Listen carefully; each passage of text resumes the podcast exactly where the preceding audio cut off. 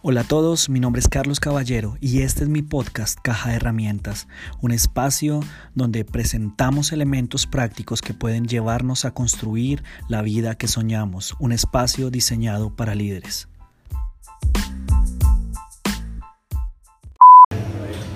Bueno, Dios los bendiga, iglesia. Qué bueno es estar acá. Gracias. Hoy tengo el privilegio de compartir la palabra con todos ustedes en esta semana que es denominada Semana Santa o Semana Mayor. Hoy jueves santo tengo el privilegio de estar aquí. Siempre que predico tengo la oportunidad de estar en el altar compartiendo la palabra, siento una gran responsabilidad, pero esta semana ha sido mayor ese, ese sentimiento. Tengo que confesarles que tal vez nunca había sido tan difícil para mí preparar una enseñanza. No sé si es por lo que significa lo que vamos a hablar hoy, pero, pero llevo, llevo más de ocho días estudiando. Y tengo la, la, oportunidad de estar aquí hoy y le doy gracias a Dios por eso.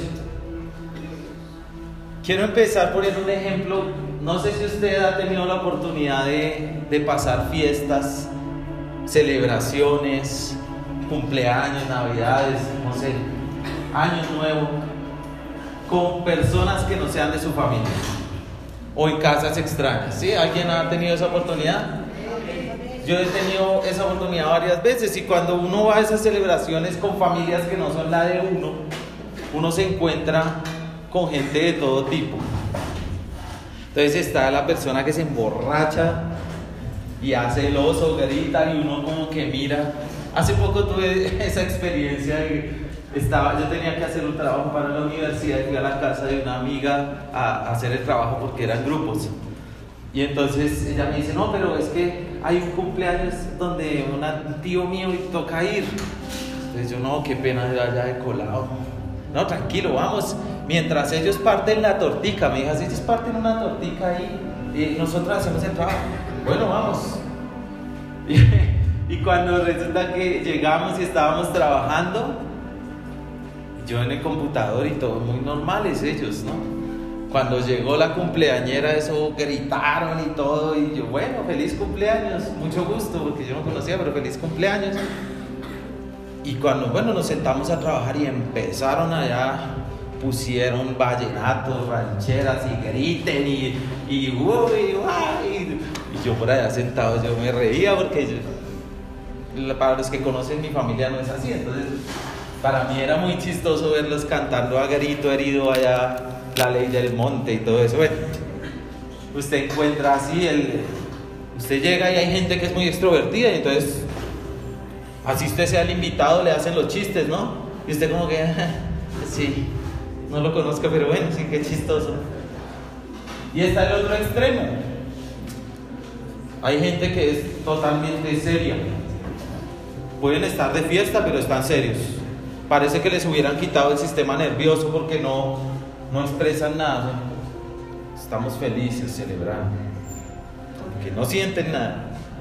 Lo cierto es que sea un extremo o el otro, cuando usted no está con su familia, usted se siente incómodo. En una fiesta, en Navidad, en Año Nuevo, usted siempre lo pasa con su familia y usted se puede sentir como es usted. Sea que usted sea alegre, extrovertido, sea que usted sea serio, usted se puede sentir tal cual es usted y actuar con naturalidad. Lo que no pasa en otras casas. Por eso esta enseñanza la he titulado Bienvenido a la familia. Se llama así. El, domingo pasado tuvimos la oportunidad de escuchar una enseñanza acerca de, de lo que estaba pasando con Jesús antes de morir, la última semana, ¿no? A veces de la Biblia cree que esa semana no pasó mayor cosa, listo, se murió el Señor y ya, pero esa semana pasaron muchísimas cosas.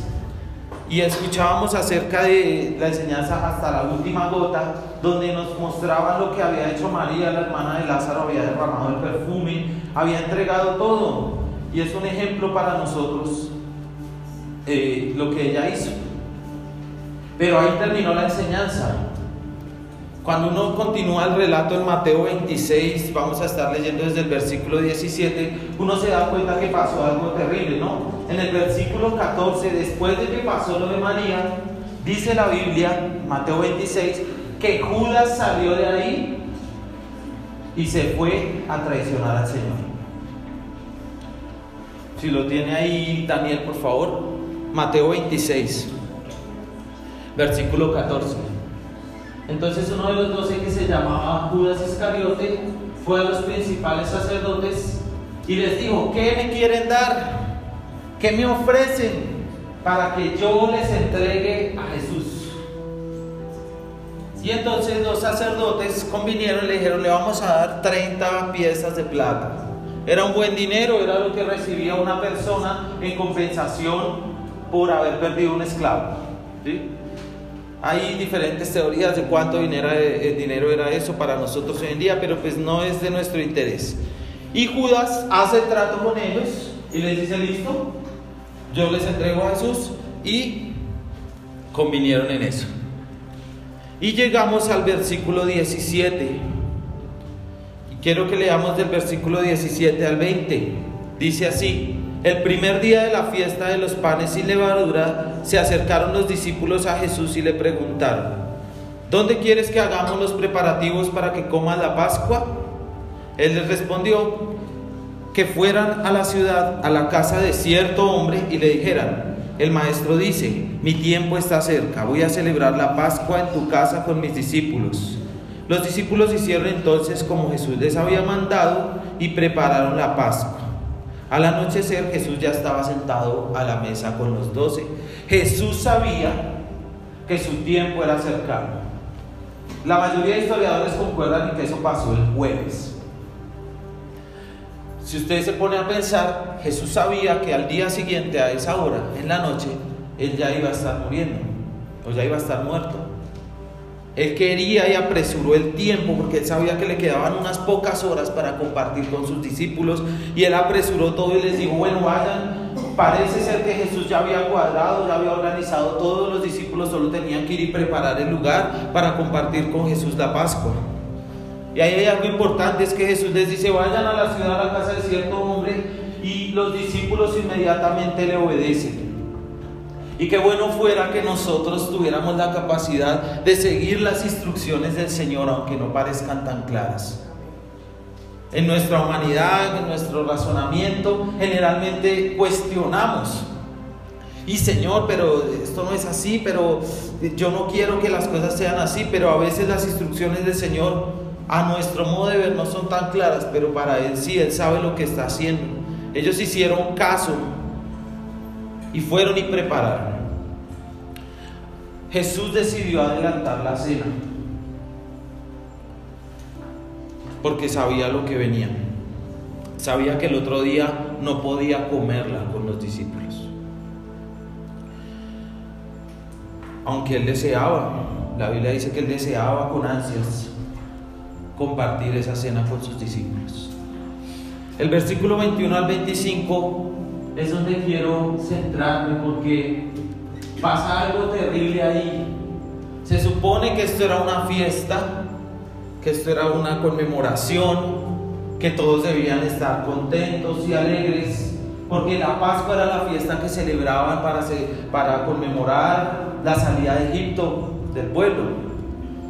Y estaban comiendo y estaban ahí todos alegres, felices, y Jesús les bota una noticia, les suelta una noticia terrible. Les dice, les aseguro que uno de ustedes me va a traicionar. Ellos, claro, estoy parafraseando lo que dice la Biblia, ellos dice la palabra que se entristecieron mucho y comenzaron a preguntarse, ¿seré yo, Señor?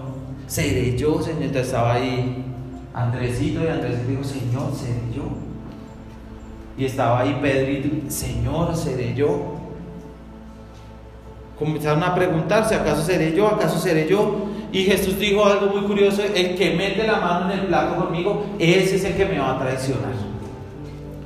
Y a mí me parecía muy lógico esto porque yo siempre decía, muy bobo Judas, porque el Señor le acaba de decir y Judas ahí va y mete la mano, se delató. Se delató, ¿no? El que mete la, mano conmigo y Judas va ahí. No.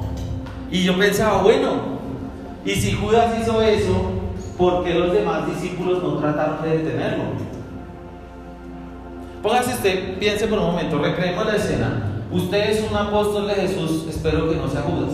¿Sí? Y entonces Jesús dice, el que mete la mano conmigo en el plato, ese me va a traicionar. Judas mete la mano y come. Si usted hubiera sido Pedro, si usted hubiera sido Juan, ¿qué hubiera hecho? Ay, Judas va a entregar al maestro. Ah, ¡Qué embarrada! ¿No hubiera usted siendo un Pedro que más adelante le corta la oreja a un, a un soldado? ¿No hubiera usted tratado de detener a Judas? ¿No lo hubiera cogido y lo hubiera amarrado para que no entregara al maestro?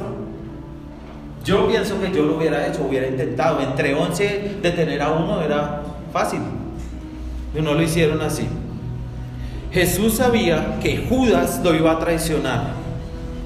Ya, uno de sus amigos íntimos lo iba a entregar. Había profecías en la Biblia que decían que un amigo era el que lo iba a entregar. Y aunque a usted le parezca difícil comprender esto o aceptarlo, Jesús era amigo de Judas. Pero Jesús sabía que le iba a entregar, sí, y aún así era el amigo de Judas. Cuando lo llamó le dijo, ven, sígueme para que se cumplan las escrituras. Si usted me va a entregar, usted me va, usted va a ser el traidor y aún así usted es mi amigo. A pesar de, a pesar de que el Señor sabía lo que Judas iba a hacer, Jesús hace unos minutos le había lavado los pies a Judas. Comía con él, andaba con él, le dijo, ¿sabe qué, Juditas? Tome, hágase cargo de la plata. Yo me siento un poco mal porque yo soy el que administro los fondos de, de jóvenes. Pero no, no, yo no tengo planeado traicionar a nadie. La pregunta es, ¿cómo reaccionaría usted si supiera que uno de sus amigos íntimos, de sus cercanos, su esposo, su esposa, lo traiciona? ¿Cómo, ¿Cómo reaccionaría usted, mujer, si supiera que su esposo se la está jugando sucio, por ejemplo? ¿Cómo reaccionaría usted si sabe que su socio de trabajo le está robando? ¿Cómo reaccionaría usted si sabe que un familiar suyo está por allá armando chismes de usted, hablando mal? ¿Sería usted capaz de seguirlo llamando mi amor, amigo, hermano? ¿Sería todavía capaz de sentarse a la mesa con él y compartir sin ninguna clase de rencor? Difícil, ¿sí o no? Jesús estaba sentado a la mesa con alguien que le iba a traicionar y aún así lo seguía llamando amigo. Y el anuncio que les da Jesús es, es, bastante feo para una fiesta. Yo no haría un anuncio de esos. Por ejemplo, la pastora aquí nos cuenta que cuando el pastor iba a proponer el matrimonio, invitó a los suegros a comer, ¿no? Y que antes de que comieran, ah, eh, nos queremos casar, estaban los. Quiero comer nada. Yo sí cuando invité a mis suegros los dejé comer primero y después les dije, para no dañarles la comida. Pero Jesús hace un anuncio feo. No era un anuncio para una fiesta. Sin embargo, en el Antiguo Testamento, cuando los israelitas iban a salir, el cordero que tenían que comer en la Pascua, dice la Biblia que lo cocinaron en hierbas amargas. Y eso era una profecía de que en medio de una fiesta iba a haber amargura porque el maestro iba a morir. Y Jesús hace ese anuncio, les amarga la fiesta porque la Biblia dice que los discípulos estaban contentos y de un momento a otro se entristecieron. Y empezaron a preguntar los discípulos, ¿seré yo maestro? ¿Seré yo señor? Ahora yo, usted de pronto se haga esta pregunta, ¿por qué los discípulos empezaron a preguntarse, ¿seré yo? Entonces, había una hipótesis por ahí que decía, ¿será que alguno de ellos había considerado, o varios de ellos habían considerado, entregar al maestro en algún momento? ¿Será que Pedro lo había pensado en algún momento, este como que no es a tocar entregarlo? O Andrés o Tomás, que era incrédulo. De pronto varios de ellos lo habían charlado y cuando llegó ese momento, seré yo. Hay un, un comentarista bíblico, un predicador que yo admiro mucho que se, llama, se llamaba Charles Spurgeon. Y él dijo que el sentido de solidaridad entre los discípulos había llegado a ser tan fuerte, que ellos habían llegado a construir una relación tan fuerte, que ninguno quería llegar a acusar a otro. Que ninguno quería decir, el Señor dijo que lo vamos a traicionar a alguno. Es muy distinto a lo que nosotros hacemos. Por ejemplo, cuando algo sale mal en la casa, cuando una persona comete por ahí algún mal, alguna travesura, sobre todo los niños, ¿qué es lo primero que hace? Busca un culpable. Busca echar. Desde Adán y Eva venimos haciendo eso. Adán le embarró y cuando el Señor le pidió cuentas, ay, fue la mujer. Y el, Señor fue y le dijo a la mujer, y la mujer fue la serpiente, y nosotros pasamos siempre tratando de echarle la culpa a otro. Expulsión dice que no, que los discípulos habían llegado a ser tan unidos y que el estar con Jesús había transformado sus vidas tanto que ninguno quería que el otro fuera culpable. Prefiero ser culpable yo a que alguno de mis amigos sea culpable. Y qué bonito sería que nosotros pudiéramos desarrollar eso en medio de la iglesia, en medio de nuestras familias, inclusive en nuestros trabajos en los lugares donde nos desenvolvemos día a día, poder desarrollar un sentido de solidaridad y de amistad tan fuerte que prefiero ser yo el culpable y no cualquiera de los que está al lado mío. Jesús logra transformar las vidas a tal punto que el egoísmo sale de nosotros. Necesitamos una, una actitud como esa. Pero estamos ahí, ¿no? Estamos en la cena. Jesús dice, porque estaba la duda, Señor, ¿quién va a ser? Y Jesús dice, el que mete la mano en el plato conmigo. Entonces la cena en esa época era muy diferente a las cenas de nuestra época. Nosotros nos sentamos, inclusive usted ve aquí la, la escena de una mesa con 12 sillas, pero inclusive en esa época no había en muchos casos sillas. Ellos se sentaban en el suelo. Y no en nuestras cenas, cuando nosotros servimos, tenemos un plato para cada invitado. ¿Sí? A mí me sirven en mi plato y cada uno tiene su plato. Pero en esa época y en esa cena en específico, no había un plato para cada invitado. Había un plato comunal. Entonces todos los que estaban sentados en la mesa metían la mano en el mismo plato. Cuando Jesús dice, el que mete la mano en el plato conmigo, ese es el que me va a entregar. Les está diciendo, cualquiera de los que está aquí sentado conmigo puede traicionarme. Es más, la, ustedes conocen la escena pintada por Da Vinci de la última cena, ¿sí? Que es muy común, que es como la foto de Jesús ahí. En la escena original, Da Vinci no era muy creyente. Él él dibujaba y pintaba, la, escena la trató de pintar muy humana. Y en, la escena, en la, en la, pintura de Da Vinci, hay entre todos los apóstoles por ahí, hay una mano con un cuchillo. Pero no se sabe de quién es la mano. O sea, está la mano por ahí y no se logra definir de quién es la mano. Y pienso que Da Vinci está haciendo la misma representación de lo que Jesús dice. Cualquiera de los que estaba ahí sentado con Jesús podría haber sido el que lo traicionara. Por eso no era tan obvio que era Judas, porque así como Judas metió la mano en el plato, hubiera Pedro también metió la mano en el plato, Andrés también metió la mano en el plato, Simón el celote metió la mano en el plato y todos metían la mano en el plato con Jesús. Lo que había allí y eso representaba un sentido de solidaridad muy grande. Cuando Jesús dice que uno de ellos lo va a traicionar hubiera podido ser cualquiera. Solamente que Judas fue el que le dio la cabida al enemigo. Acuérdese que en ese momento, hace unos días ya Judas había entregado al maestro. La Biblia dice en otro evangelio que cuando Judas probó el bocado, Satanás entró en él. Él fue el que le abrió las puertas al enemigo para que lo guiara a hacer eso. Sin embargo, a este punto, que Judas esté sentado ahí a la mesa y el Señor sabía que lo iba a entregar, la pregunta es por qué Jesús nunca dijo nada. ¿Por qué Jesús no dijo, Judas, ¿usted por qué me entregó? Judas, aquí ya todos sabemos, usted es el ladrón, se cerró la plata, hermano, ya sabemos que usted me entregó, ¿por qué Jesús no lo dijo?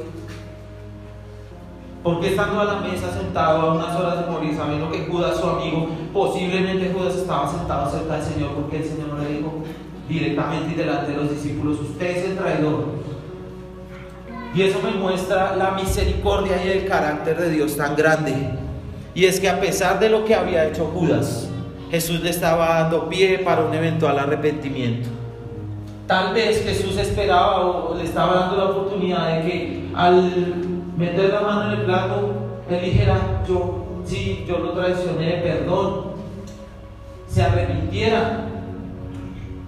Y eso me pone a pensar cuántas veces nosotros hemos vendido nuestros principios. Ay, venga, camine, vea que esa mujer, si usted es casado y todo, pero le está botando los perros, hágale, no sea bobo. Y hemos vendido nuestros principios ante una pasión. Mire, mire que allá hay un negocio. Camine que se puede ganar unos milloncitos. Camine que le va a ir bien. ¿Es legal? Pues no, pero no sea bobo. Este mundo es de los vivos. Vendemos nuestros principios por unas monedas. Camine, camine, nos tomamos unas polas, que eso no pasa nada. Eso hay que gozar la vida, hay que disfrutarla. Ah, pues sí, vamos, ¿no? Pero ¿sabe qué es lo hermoso de todo esto? Que a pesar de cuántas veces nosotros le hemos fallado al Señor, inclusive hoy, ayer, la semana pasada, le fallamos y vendimos nuestros principios por un rato, por unas monedas. Aún así el Señor tiene un lugar en su mesa para nosotros. Aún así el Señor dice, ven, siéntate aquí al lado, amigo mío. ¿Cuántas veces hemos traicionado al Señor y aún así Él nos extiende su brazo y nos dice, ven, siéntate a comer conmigo? Usted se da cuenta que todos los discípulos le dijeron, Señor, seré yo, Señor, Judas no. Todos le dijeron, Señor, pero Judas le dice, ¿acaso seré yo, maestro? Y esa, ese cambio en, esta versión dice rabí, en, otra versión dice maestro. Ese cambio, todos le están diciendo, ¿acaso seré yo Señor? La palabra Señor significa tú eres el que gobierna mi vida. Pero cuando Judas le dice, ¿acaso seré yo maestro? Está demostrando que el lugar de Jesús en el corazón de Judas es muy diferente al de todos los discípulos. Judas ya había decidido traicionarlo y no iba a cambiar de parecer. Y entonces el Señor le dice, Judas, tú lo has dicho. Algunos historiadores dicen que tal vez eso ocurrió en secreto, no delante de todos, sino que el Señor le dijo en secreto, tú lo has dicho, Judas, hágalo, lo que va a hacer, hágalo rápido. Y Judas salió y se fue y en otro, en, el, en otro evangelio dice que los discípulos dijeron, ah, de pronto el Señor lo mandó a comprar algo, como le sirve la plata. Pero Judas salió, fue a entregar al Señor. Y entonces dice la Biblia que mientras comían, Jesús tomó el pan, versículo 26. Lo bendijo y lo partió a sus discípulos diciéndoles, tomen y coman, esto es mi cuerpo. Después tomó la copa, dio gracias, se la ofreció diciéndoles, beban de ella todos ustedes, esto es mi sangre que es derramada por muchos para el perdón de pecados. Les digo que no beberé este fruto de la vid hasta de aquí en adelante hasta que lo vea con ustedes en el reino de mi Padre, les dice el Señor Jesús. Y quiero que usted piense por un momento, esta cena, la Pascua, la celebraban los israelitas siempre, cada año, desde que habían salido de Egipto. se sentaban, la comían, pero era una cena que se celebraba en familia. Así como en Navidad, por ejemplo, nosotros cuando estamos en Navidad celebramos la Navidad con nuestras familias. Hacemos una cena y comemos con ellos. Esta cena pascual era algo que se celebraba en familia. Pero Jesús decidió celebrarla con sus apóstoles. En esa mesa estaba sentada la gente que era más importante para Jesús. Su familia eran ellos. Y quiero que hoy usted tome un momento para pensar. Hoy va a haber Santa Cena, hoy tenemos aquí el, jugo de la vid, el pan. Y quiero que usted piense por un momento.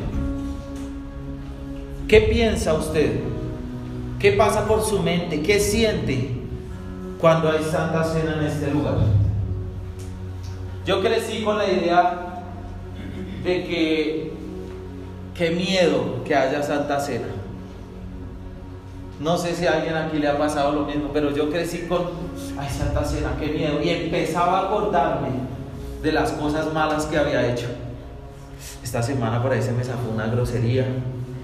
Ay, yo le contesté a mis papás, fui rebelde, vi lo que no tenía que ver y preciso ese domingo Santa Cena en la iglesia. Qué miedo. Yo pensaba que eventualmente tomaba la copa y caía fulminado ahí. Caía ahí. Porque la Biblia dice que el que come y bebe indignamente come juicio. Entonces yo decía, no, qué miedo. Pregunto, ¿acaso usted siente eso cuando hay Santa Cena en este lugar? O de pronto usted siente tristeza. Usted se siente triste y dice, ah, mataron al Señor. Y llora, soy indigno de tomar esto. O tal vez usted dice, ah, otra vez Santa Cena. Pero hace ocho días dieron Santa Cena, tanta, tanta cena, otra vez ese ritual o el sacramento, ¿no? Como lo llaman por ahí, la comunión. Y entonces, bueno, sí, tomemos la Santa Cena porque toca tomar la Santa Cena. Pregúntese por un momento, ¿qué siente usted cuando ve que hay Santa Cena en este lugar? Quiero hacerle una pregunta. ¿Se siente usted digno de tomar la cena? Cuando usted ve la cena, usted seguro dice, yo quiero tomarla, soy digno. O le pasa como a mí antes, cuando decía que no. Mientras usted piensa en eso, hay una pregunta que yo siempre me he hecho, ¿no? Judas anduvo con el Señor. Judas echó fuera demonios. Judas hizo milagros estuvo con Jesús muy de cerca. Jesús, eh, Judas experimentó la vida con Jesús de manera muy cercana. Y me surge la pregunta, ¿por qué Judas decidió traicionar a Jesús?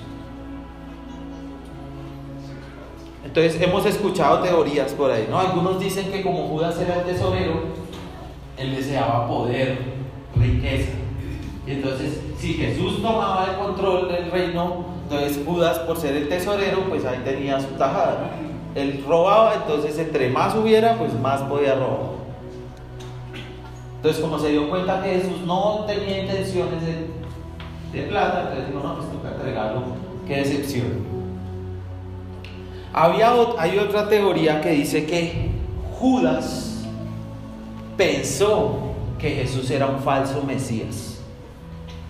Los judíos pensaban que el Mesías que iba a venir los iba a libertar del yugo de la esclavitud de los romanos, porque Roma tenía control del, pueblo hebreo, entonces ellos estaban subyugados. Entonces Judas, junto con muchos judíos, pensaba, el Mesías que venga va a llegar y va a formar acá un golpe de Estado y vamos a ser libres y entonces Él va a reinar y nos va a quitar esta esclavitud. O sea, un cambio político. Y entonces Tal vez Judas dijo, no, este pasaba y pasaba el tiempo y pasaba el tiempo. Jesús no tenía intenciones de volverse rey, ni presidente, ni, dictador ni nada de eso. Entonces Judas dijo, este es un falso Mesías, este no es el Mesías que va a venir. Entonces Judas dijo, mi deber como judío es entregarlo a las autoridades porque es un falso Mesías. Judas pensaba que estaba haciendo lo correcto. Claro, porque si hay un falso Mesías, ¿qué hay que hacer? Pues entregarlo, matarlo. Esa es otra teoría. Y hay una tercera que me gustó mucho esa postura. Algunos historiadores establecen que Judas era el único del grupo de los doce que no era Galileo. Los demás sí. Acuérdense que cuando el Señor ascendió y los ángeles vinieron, o sea, Jesús resucitó y iba a un monte, estuvo unos días con los discípulos y luego es levantado al cielo. ¿Sí? Y después de que se van, vienen unos ángeles y dicen, varones galileos. Pero en ese momento Judas ya no estaba. O sea, algunos historiadores dicen, Judas era el único que no era galileo. Tal vez Judas nunca se sintió cómodo en ese grupo. Tal vez Judas nunca se sintió parte de ese grupo. Todos eran galileos menos él. Se sentía fuera de lugar, andaba con Jesús, hizo milagros y todo, pero no era, no lo llenaba, no era el lugar en el cual él se sentía. Por eso yo ponía el ejemplo al comienzo. Tal vez usted va a una fiesta le brindan alimento, le brindan comida, usted se siente feliz, le brindan bebida, está ahí, pero usted no está cómodo en ese lugar porque no es su familia. Y Judas sintió que ese grupo de personas encabezado por Jesús no era su familia. Y por eso decidió entregar al maestro. Se sentía fuera del lugar. Jesús entregó su cuerpo y derramó su sangre para acercarnos a Él, para hacernos parte de su familia. Por eso esta prédica tiene ese título. Bienvenido a la familia. Jesús no derramó su sangre para que unos pocos fueran salvos. La Biblia dice, este es mi cuerpo y esta es mi sangre que por muchos es derramada para el perdón de los pecados. Por muchos. ¿Y quiénes son esos muchos? Todo aquel que tome la decisión de acercarse a Jesús. Todo aquel que tome la decisión de sentarse a esta mesa con Jesús. Es voluntario, nadie lo puede obligar a acercarse a Dios. Es una decisión que usted y yo debemos tomar personalmente, individualmente y voluntariamente. Él estableció un nuevo pacto que nos brinda una vida diferente, una transformación interna. El sacrificio de, Jesús no fue por unos favoritos, no fue solo por Darío que está parado hoy, es claro, es que como él se iba a parar ahí a predicar, o por Carlos que nos comparte la palabra, o por el pastor o la pastora. Esos deben ser los favoritos de Dios. Los demás estamos condenados a ser unos excluidos. No.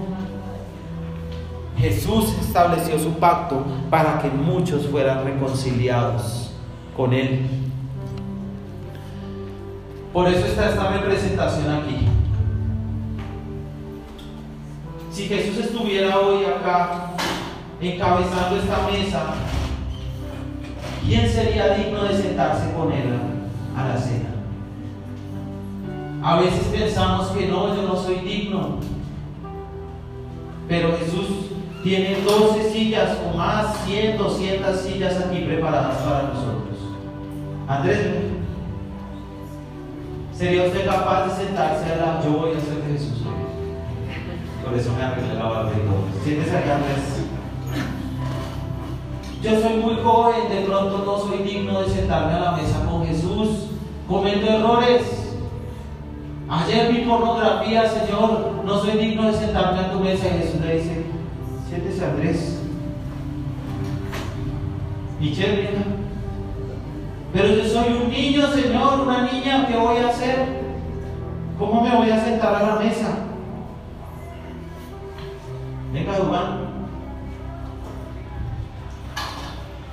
Señor, yo viví tantas cosas antes de llegar al Evangelio. Hay cosas de las que me arrepiento. Hay cosas de las que ni siquiera me quiero acordar porque la embarré tan feo y se daño a mucha gente. ¿Y sabe qué dice Jesús? No importa, siéntate a mi mesa. ¿Quién sería digno? Tal vez nosotros juzgamos y decimos no. Venga, Pedro. Siempre tiene que haber un Judas, hermano. mentira, mentira. Es mi amigo, es mi amigo. Jesús también le decía amigo a Judas, no. Y yo he ido toda la vida a la iglesia desde niño. También hay un lugar para usted. Hermano Leo, venga. Pero yo soy muy viejito ya. ¿Para qué? Pues yo voy a la iglesia como por no perder la costumbre. Y el Señor dice, hay un lugar para ti en mi mesa. Jamie le gustaría venir a sentarse a la mesa con el Señor. Hermana María le gustaría venir. Naya le gustaría venir. Todo aquel que quiera venir a sentarse a la mesa puede hacerlo. Y dice la Biblia que el Señor tomó el pan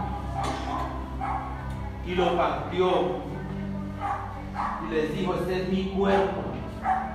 Cuando Él lo partió, mi cuerpo va a ser partido, ¿sabe por quién? Por ustedes.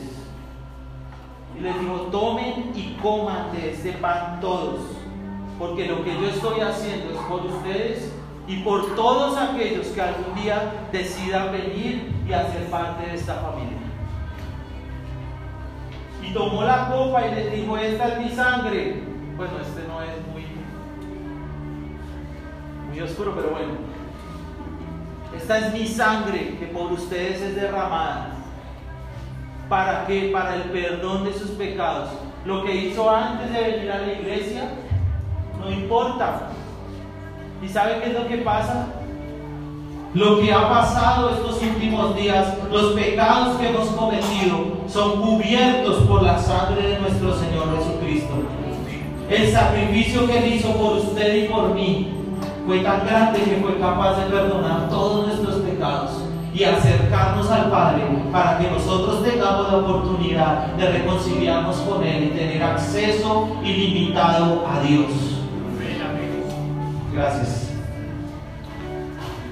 Pero coman tranquilos.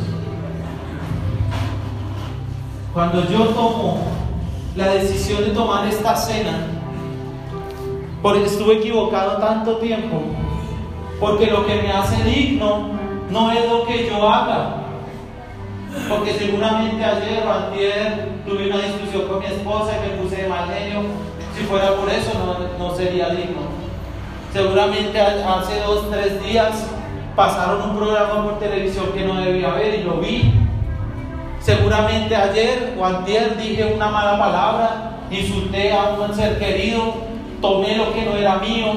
Tal vez hace un mes me acosté con la persona que no debía acostarme, forniqué o le traicioné a mi esposo, a mi esposa, hice lo que no debía. Y si fuera por todas esas cosas, ninguno de nosotros sería digno de sentarse en esa mesa. Pero el Señor extendió y dijo, esta es mi sangre que servirá para limpiar los pecados de muchos que quieran acercarse a mí. Con esto quiero terminar.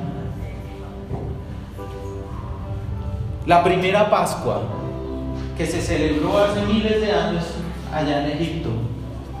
La primera Pascua estableció a Israel como el pueblo de Dios.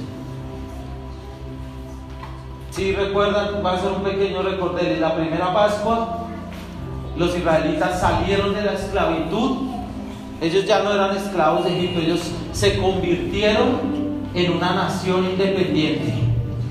Eran un pueblo, ¿cuál pueblo? No cualquiera, era el pueblo que Dios escogió para hacerlo suyo. No es curiosidad que en esta cena la Biblia dice que Jesús partió el pan y repartió la copa. En la Pascua siempre tenía que haber un cordero. Pero en esa cena, en esa mesa no había ningún cordero cocinado. Porque el cordero que había era Jesús mismo el Cordero de la Pascua que quita el pecado del mundo.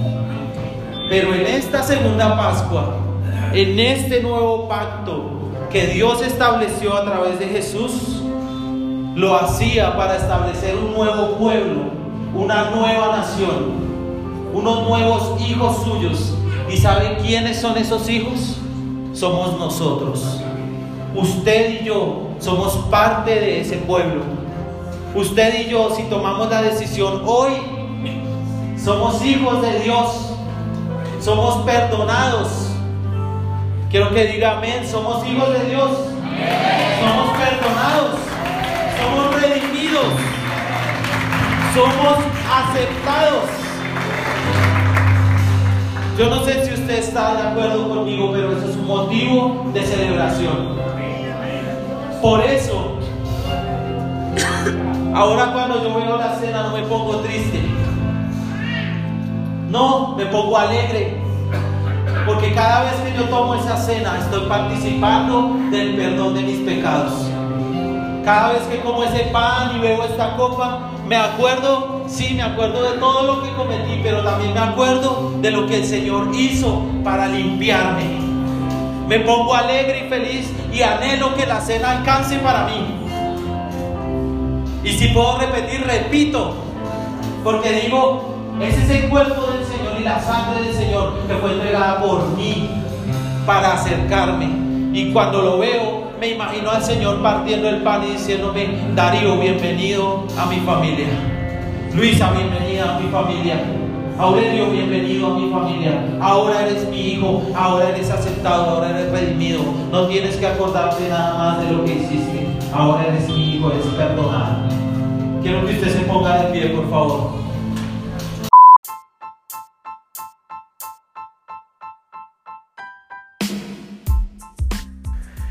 No siendo más, muchísimas gracias nuevamente por sacar este tiempo para escuchar, para seguir creciendo como líderes y como personas en todas las áreas de nuestra vida.